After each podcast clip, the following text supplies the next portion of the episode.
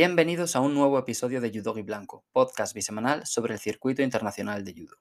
Recuerda que si te gusta mi trabajo puedes apoyarme de forma totalmente gratuita de las siguientes formas. Si me escuchas desde la aplicación de Spotify, puedes valorar mi programa con entre 1 y 5 estrellas, preferiblemente 5. Si me escuchas desde iVoox, puedes dejarme un me gusta o suscribirte al programa, como digo, de forma completamente gratuita, no hace falta pagar dinero. Además, también puedes dejarme un comentario en iVoox diciéndome qué te ha parecido el programa o de qué te gustaría que hablara en futuros episodios.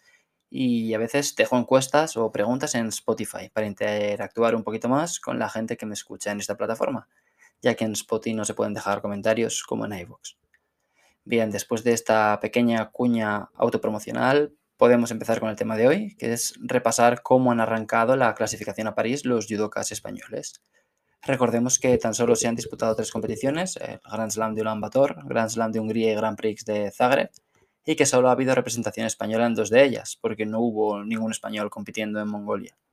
Con esto quiero decir que este repaso es testimonial, casi anecdótico, o sea, no es para nada una muestra representativa, pero a la vez creo que puede ser curioso e interesante repasar cómo han empezado las cosas para los nuestros todavía queda mucha tela por cortar y de hecho hay algún que otro nombre, ahora mismo me viene a la cabeza sobre todo uno, de gente que todavía no ha participado y que según yo va a estar en París. Así que, como digo, esto no es por supuesto definitivo, ni siquiera debe considerarse como algo más allá de lo que es el resultado de un par de competiciones.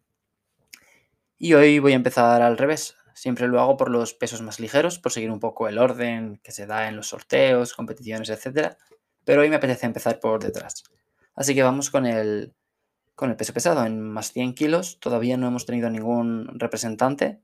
Irinel Chelaru compitió en los Juegos del Mediterráneo hace mes y medio o un mes más o menos, donde consiguió un séptimo puesto, pero no estuvo en Budapest ni en Zagreb.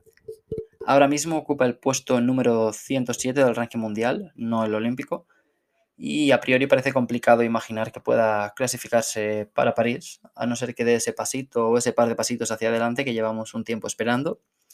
Es curioso porque muchas veces parece que ya está ahí, cuando compite en Open es bastante común verle rondar los cuartos, semis, quizás repesca, y varias veces acaba con medalla, pero cuando da el salto a competiciones tipo Grand, Grand Slam o Grand Prix, pues parece que todavía le falta un poquito, que hay todavía cierta distancia que ojalá consiga salvar pronto. En más de 100 kilos tenemos también a David Kebrisvili, al que el mes que viene veremos en principio en los campeonatos del mundo cadete y junior.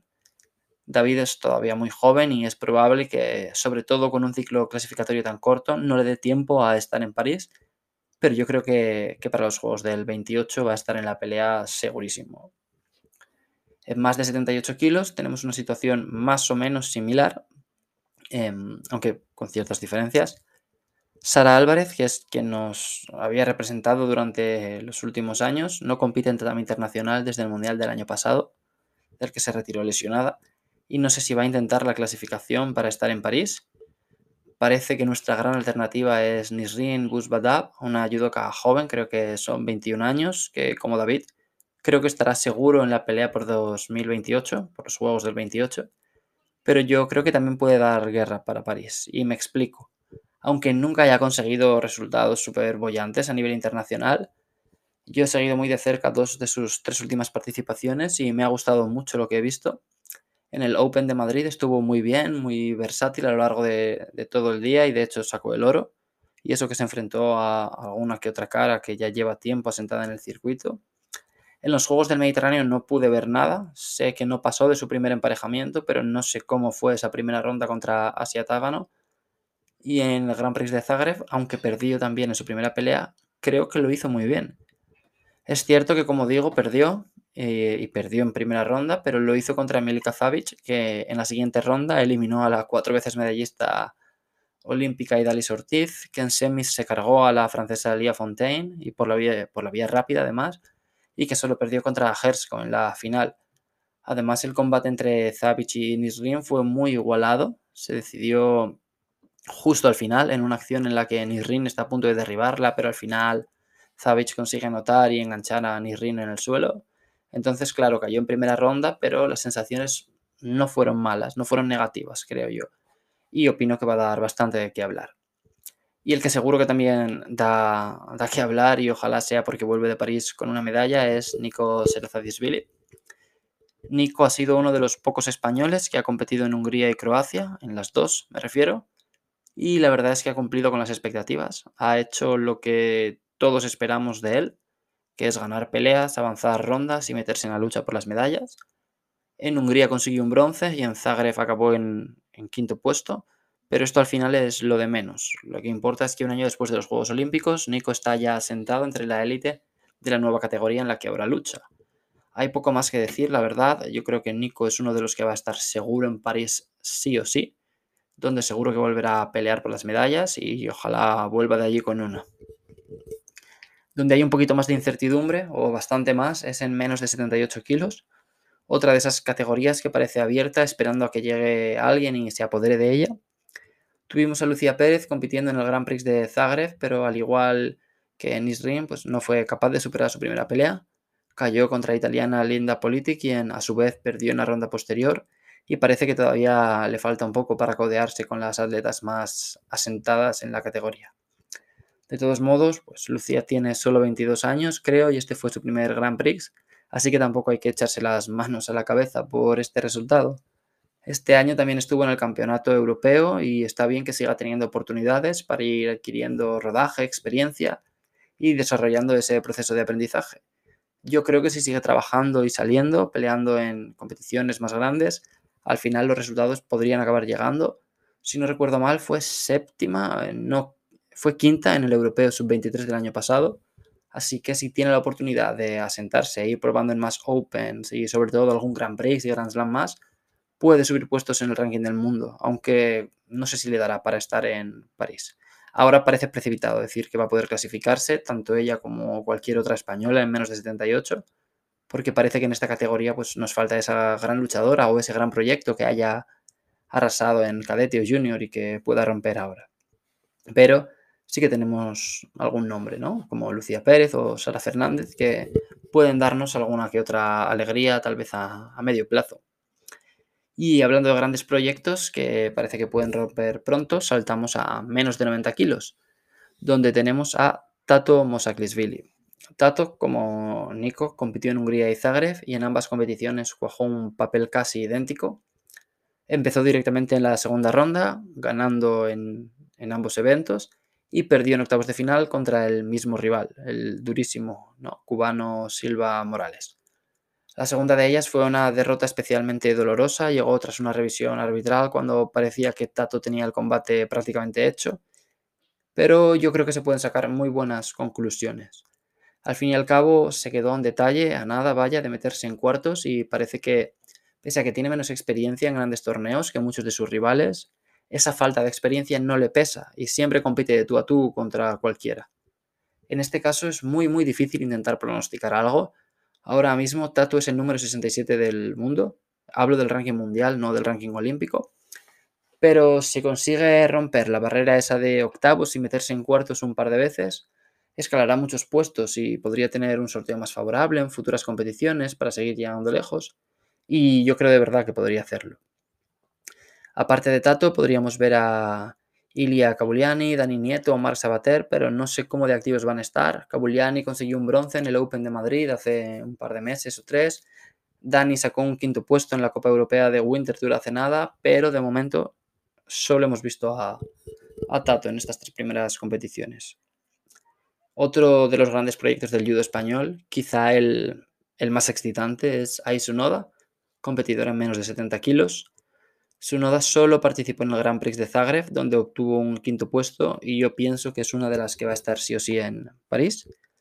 Queda el interrogante, claro, de ver si María Bernabeu se anima y vuelve a pisar tatami internacional con más frecuencia. Si lo hace, desde luego, sería una amenaza para Sunoda, se le complicaría un poco más el camino, pero como digo, yo no creo que Sunoda falle a su cita en París. No voy a hablar mucho más de ella porque es una de las judocas españolas de las que más he hablado, porque ha estado muy activa y además ha sacado buenos resultados desde que empecé con el programa. Así que lo dicho, su noda ha empezado con un quinto puesto en el Grand Prix de Zagreb y yo creo que va a estar en París. En menos de 81 la historia es un pelín diferente. Al hablar de esta categoría es inevitable que nos vengan, o por lo menos que a mí me vengan a la mente, los dos nombres que nos vienen representando últimamente Alfonso Urquiza y José María Mendiola. Muchas veces eh, yo pienso en ellos como en lotes, curioso, como si fueran un pack. No sé bien por qué. Imagino que además de porque son los dos mejores representantes que tenemos, también será porque han coincidido en muchos torneos y les habré visto juntos al repasar listas. No sé, no me pasa con otras categorías, la verdad. De hecho, los dos iban a participar en Hungría y Zagreb, pero al final Urquiza se cayó del Grand Slam celebrado en Budapest, por lo que solo Mendiola hizo doblete de participaciones.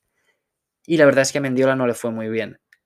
Perdió en su primer combate en Hungría, en una pelea larguísima, que por momentos pareció controlar, o esa sensación me dio al verla desde la grada, y en Zagreb cayó en la misma ronda. Urquiza, a su vez, pasó un par de rondas en Zagreb y perdió en octavos con una decisión arbitral algo dudosa. Le marcaron un Guasari en contra en una acción que, vista en vídeo, deja algunas dudas. Pero al final hay que entender que el árbitro que hay en el tatami y los que están en la mesa no solo saben mucho más que yo, sino que además también tienen acceso a mejores imágenes. Pero vaya, que Urquiza se quedó a las puertas de los cuartos de final y parece que ha empezado con mejor pie que Mendiola no solo a nivel de resultados, sino también de sensaciones. Aún así, los dos lo van a tener complicadillo para estar en París, porque el menos de 81 es una de las categorías más locas que hay. O sea, es una animalada la competencia que, hay en esa categoría. Pero pienso que si Urquiza mantiene las buenas sensaciones y mejora un poquito los resultados, sí que, sí que estará en la pomada. No sé si le dará para clasificarse, pero creo que, que estará ahí. Será uno de esos nombres que estarán cerca rondándola y quizá incluso dentro. Y si en menos de 81 hemos visto ya a dos de los nuestros, en menos de 63 hemos tenido a tres representantes compitiendo entre Hungría y Zagreb. En primer lugar, Saray Padilla hizo doblete, aunque perdió en primera ronda en sus dos participaciones. Fueron dos peleas bastante similares, en ambas cayó tras recibir tres sidos, dos de ellos por pasividad. No fue el inicio soñado, desde luego, pero todavía queda mucho camino por delante. En el Grand Slam de Hungría también vimos a Laura Fernández, que ganó su primera pelea y cayó en la ronda siguiente. El caso de Laura es especial, es una atleta muy joven, creo que tiene 19 aún, que fue subcampeona del mundo junior el año pasado. De hecho, en agosto la veremos en el Mundial Junior de nuevo y que está cogiendo experiencia a nivel senior. Este ha sido su segundo Grand Slam, los dos disputados este año y, y en ambos pasó una ronda, que es algo importante, salvando las distancias porque Laura es mayor y está más consolidada. Su caso me recuerda un poco al de David, no sé si le dará para estar en París, porque este ciclo, como siempre digo, es más corto y porque además hay otra española que lleva meses a muy alto nivel y que creo que se va a mantener ahí. Pero debería ser una fija Laura para los Juegos del 28. Aún así, ojalá siga creciendo y evolucionando al ritmo que lo hace y podamos verla en el top de la categoría lo antes posible. Eso sería lo mejor para nuestro judo. Y cuando hablo de la española de menos de 63 que se encuentra en un buen momento de forma, me refiero, claro, a Cristina Cabaña. Cristina compitió en el Grand Prix de Zagreb, e igual que Aisu Noda, eh, finalizó en quinta posición. Volvió a estar en la lucha por las medallas y volvió a quedarse a las puertas, pero estuvo en la línea de los últimos campeonatos. Muy bien, a la altura de la élite del menos de 63 y demostrando que puede pelear de tú a tú con cualquiera. Cristina, que ya estuvo en los Juegos de Tokio, parte como la favorita para representarnos en París. Y yo creo que si sigue en la línea en la que ha estado durante los últimos meses, la veremos en las próximas Olimpiadas. En menos de 73 no hemos tenido ningún representante en estas primeras competiciones, pero yo creo que, a diferencia de lo que ocurrió en Tokio, sí que habrá un judoka español compitiendo en París.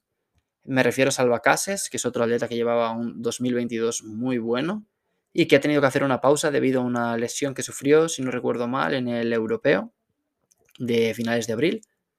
Menos de 73 es otra de esas categorías súper disputadas, con muchos europeos top peleando por esas plazas, pero yo creo que Salva lo va a conseguir y creo además que hace falta que lo consiga, porque siempre propone un judo distinto, con mucho neguaza, y normalmente no vemos a tantos atletas apostando tan fuerte por ese trabajo de suelo, y haciéndolo tan bien además. Hay otros nombres que podrían disputar el puesto, sobre todo si se animan y salen un poquito más, como José Antonio Aranda o Jorge Cano, pero yo creo que salva parte con cierta ventaja aquí. En menos de 57 hemos visto a Izaskun Ballesteros, que tras muchos años en menos de 52 Recientemente ha dado el salto a una categoría superior. Participó en el Grand Prix de Zagreb, pero perdió en su primera pelea, así que no pudimos ver mucho de ella realmente. En esta categoría tenemos a Carla Basart, a Hayone Kisoain, que son dos clásicas de nuestro judo, y tenemos también a Marta García, que a sus 20 años ya cuenta con un séptimo puesto en el Europeo Junior del año pasado y a la que vamos a ver en el Mundial Junior de Guayaquil el mes que viene, como a tantos otros judokas que he ido nombrando a lo largo del programa. No sé bien qué opinar de esta categoría, creo que está bastante abierta y que no es de esas categorías en las que vamos a tener representación en París sí o sí, pero tampoco sería una sorpresa que alguna lo acabara logrando. Creo que dependerá de lo que tarde Izaskun en adaptarse del todo a este menos de 57 y si yo tuviera que apostar lo haría probablemente por ella. Pero ya digo que igual que me pasa con el menos de 78, el más de 78 o el más de 100, e incluso el menos de 90, aunque en menos de 90 lo tengo un poquito más claro, eh, aquí no lo, tengo, no lo tengo claro del todo. Y nos vamos acercando al final. Quedan solo cuatro categorías, pero algunas de estas son las más interesantes para mí. Vamos con menos de 66. Hemos visto a Alberto Gaitero en Zagreb ganando una pelea y perdiendo en octavos. Y vimos a Adrián Nieto, quien también ganó su primera pelea y perdió la posterior. No obstante, Adrián también participó en Hungría, donde finalizó en séptima posición tras cuajar una muy buena actuación. Yo creo que aquí hay tres nombres que debemos considerar. Alberto Gaitero, que parte con ventaja porque lleva años asentado en el top de la categoría. Adrián Nieto, que cada vez se encuentra más cerca de esa élite y que cada vez les planta más cara. De hecho, Adrián es ahora mismo el número 36 del mundo, a unos 500 puntos o así de meterse en el top 20. Y por último, Daniel Pérez, a quien llevamos tiempo sin ver competir en tatami internacional desde los Open de Varsovia y Praga de principio de año. Creo que cayó en primera ronda en uno y quedó quinto en otro pero a quien tampoco podemos descartar. Eh, Daniel es, es, medallista en Grand Prix y ha estado muy cerca de serlo también en Grand Slam. Recuerdo su quinto puesto en el Grand Slam de Osaka de 2019, si no me falla la memoria, en el que perdió contra dos japoneses, por si no fuera poco, por si no fuera ya suficientemente complicado pelear contra ellos, pues encima de locales. Entonces, bueno, aunque llevemos unos meses sin verle, yo imagino que volverá y si vuelve va a estar ahí y es otro que puede estar siempre en esas rondas de cuartos, semis, repesca, cerca de la medalla y sobre todo estar ahí al acecho por si Gaitero falla. Penúltima categoría de las chicas, menos de 52 kilos y una de las bombas. Ana Pérez y Estrella López compitieron en el Grand Prix de Zagreb. Ana iba a hacerlo también en el Grand Slam de Hungría, pero se cayó a última hora. No sé si por motivos de salud o por qué, pero al final no pudo estar. Me dio mucha pena porque me hacía ilusión verla en directo, igual que Urquiza, pero al final los dos se cayeron de la lista. En Zagreb, Ana perdió en su segundo combate contra la israelí Jefen Primo tras adelantarse en el marcador, pero bueno, la israelí consiguió remontar y Estrella finalizó en séptima posición en este Grand Prix de Zagreb, tras ganar un par de peleas y perder en cuartos y en la repesca. Parece que Estrella ha empezado un poquito mejor, pero este es un camino muy largo y las dos lo saben bien porque ya lo recorrieron eh, para clasificarse a los Juegos de Tokio.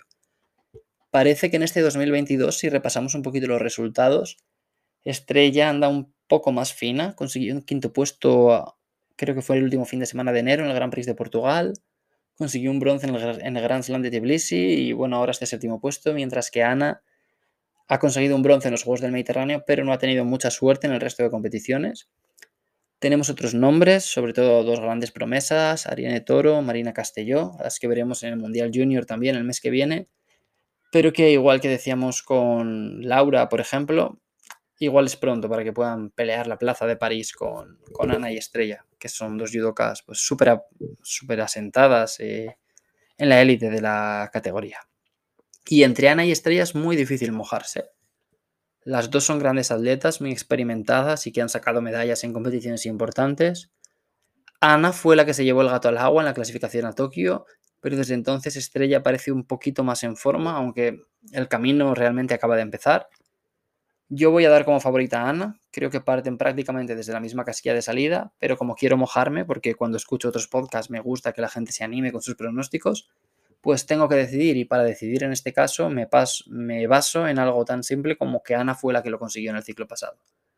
Y como para casi todos los demás las veo súper igualadas, pues voy a coger este pequeño detalle para situarla a ella como favorita. Pero vaya que para mí están 50-50. Pasamos a la última categoría masculina, menos 60, menos de 60 kilos, donde vimos a Fran Garrigós y a Jaume Bernabeu competir en el Grand Prix de Zagreb, Esta es de nuevo una categoría en la que tenemos a un judoka súper consolidado, como es Fran, y a una promesa, Jaume, que parece que puede hacerlo muy bien a corto y sobre todo medio plazo. Jaume perdió en su segunda pelea contra Shamsadin, que acabó ganando el evento, y Fran consiguió un quinto puesto, tras perder en semis contra el representante de la República de Corea Kim y perder en la final por el bronce contra el georgiano Sardalasvili, que es el vigente campeón del mundo junior. Pienso que aquí no habrá demasiada historia. Fran es uno de los top 3, top 4, top 5 del mundo, si me apuras mucho. Y creo que asegurará su plaza para París sin demasiados problemas, aunque aquí aplica lo que comentábamos antes con Gaitero o con Cristina Cabaña, que es que si se descuidan un poco o bajan el nivel, van a tener a alguien apretándole. Y por último, pues cerramos con la categoría más interesante para mí, e imagino que para, que para muchos de los oyentes, que es el menos de 48 kilos. Y es la más interesante porque tenemos a tres representantes en buenísima forma ahora mismo. Julia Figueroa, número 6 del mundo en el momento en el que grabo esto, Laura Martínez, número 15 y Mireia La Puerta, número 26. Laura y Julia llevan tiempo asentadas en el top y Mireia se ha sumado hace un poquito menos. De hecho, yo creo que va a seguir subiendo y que pronto será top 20 del mundo sin demasiados problemas. Mola porque además hemos visto competir a las tres ya y las tres han sacado medalla. Julia volvió de Hungría con la medalla de plata tras compartir podio con Mireia, que sacó un bronce en la misma competición. Y Laura a su vez consiguió otro bronce, pero en el Grand Prix de Zagreb, en el que también participó Mireia, pero no logró avanzar más allá de la primera ronda. Tenemos otros nombres, eh, Carla Montañez, Mireia Rodríguez, Eva Pérez, Gemma María Gómez, pero siendo realista, yo creo que la cosa estará entre Laura, Julia y Mireia a la puerta. Julia y Laura lo hicieron muy bien en el pasado ciclo. Acabaron Julia con más de 5.000 puntos y Laura con casi 4.000. Y al final fue Julia quien nos representó en Tokio. Y ahora a estas dos pedazos de atletas se les suma Mireia, por lo que va a ser una lucha súper interesante. La próxima parada será el Mundial. Al europeo fueron Julia y Mireia y habrá que ver cuál es la que se queda fuera esta vez, de las tres. Tengo muchas ganas de ver la convocatoria. Y como me he mojado con el resto de categorías, voy a hacerlo en esta también. Si tuviera que apostar, lo haría por Julia. Aplico la lógica que he seguido para elegir entre Ana y Estrella, y a ese razonamiento le añado que además Julia es una de las judocas más regulares que he visto. Desde hace bastante tiempo saca un buen resultado en prácticamente todas las competiciones en las que está, y es muy difícil competir contra eso porque te obliga a no fallar nunca, a no tener un mal día, no poder permitirte un error, porque el día en el que tú falles, ella no va a fallar y va a seguir avanzando. Aún así, creo que tenemos a tres grandísimas representantes y que si no fueran las tres españolas, probablemente podríamos ver a dos de ellas e incluso puede que a todas en París. Pero es lo que hay. Y con esto cierro el programa de hoy. Muchas gracias por haber llegado hasta el final. Creo que me ha quedado un programa un pelín más largo que los dos anteriores. Espero que, os haya gustado mucho. Eh, ya sabéis que si os mola podéis dar lo típico 5 estrellas en Spotify, ya lo he dicho al principio, pero bueno, lo repaso por si acaso. Dejarme un comentario en iBox o un corazoncito, suscribiros, cualquier cosa. Eh, todo me ayuda mucho, la verdad, y, y sobre todo me ayuda a seguir creciendo. Y nada, espero veros una vez más en el en el programa del lunes que viene, en el que probablemente hablaré de las siete triunfadoras, esta vez con A, del inicio del ciclo olímpico. Aunque puede que mueva ese programa el jueves y que el lunes haga una previa de los Juegos de Asia. Tengo que repasar bien cuándo son y tengo que repasar bien si, si bueno, la lista es lo suficientemente interesante como para hacer una pequeña prueba, eh, previa, perdón, pero es probable que, que la tengáis. Eh, me despido con esto. Eh, nunca sé bien cómo cerrar el programa, así que voy al grano. Eh, os deseo un fin de semana a todos y nos vemos el lunes. Chao.